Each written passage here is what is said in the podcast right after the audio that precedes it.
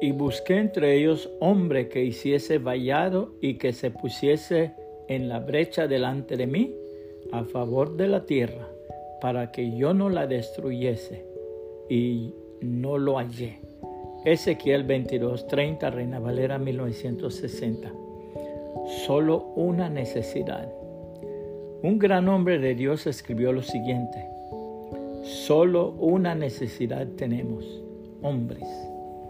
Se necesitan hombres que sientan en su corazón la necesidad del mundo y que respondan a esta necesidad con talento, riqueza y tiempo. Se necesitan hombres de visión que se percaten del movimiento actual, del adelanto de nuestra misión y del alcance de nuestra responsabilidad.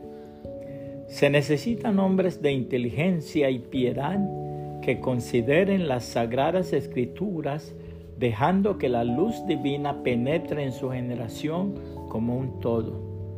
Se necesitan hombres de facultades y talentos directivos que nos inspiren a conquistar el mundo para la justicia. Hombres de fe en el Señor Jesucristo y hermanables para los demás. La hermosísima palabra de Dios dice esto. Había un varón de Benjamín, hombre valeroso, el cual se llamaba Cis, hijo de Abiel, hijo de Seror, hijo de Becorat, hijo de Alfía, hijo de un benjamita. Y tenía él un hijo que se llamaba Saúl, joven y hermoso. Entre los hijos de Israel no había otro más hermoso que él. De hombros arriba sobrepasaba a cualquiera del pueblo. Y se habían perdido las asnas de Cis, padre de Saúl. Por lo que dijo Cis a Saúl su hijo, Toma ahora contigo alguno de los criados y levántate y ve a buscar las asnas. Y él pasó el monte de Efraín y de allí a la tierra de Salisa y no las hallaron.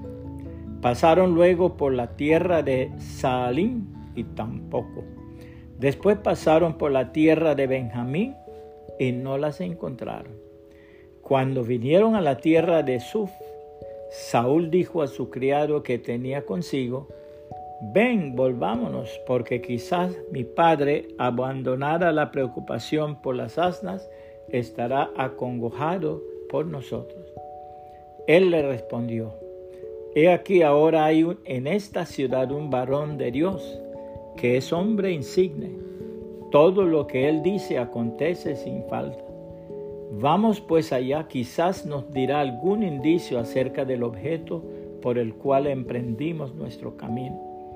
Respondió Saúl a su criado, vamos ahora, pero ¿qué llevaremos al varón? Porque el pan de nuestras alforjas se ha acabado y no tenemos que ofrecerle al varón de Dios. ¿Qué tenemos?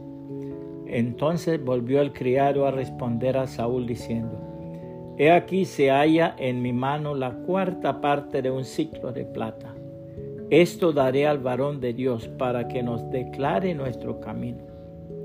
Antiguamente en Israel cualquiera que iba a consultar a Dios decía así, venid y vamos al vidente, porque al que hoy se llama profeta entonces se le llamaba vidente. Dijo entonces Saúl a su criado, dices bien, anda, vamos. Y fueron a la ciudad donde estaba el varón de Dios. Primer libro de Samuel 9, 1 al 10, Reina Valera 1960. Puede compartir esta reflexión y que el Señor Jesucristo le bendiga y le guarde.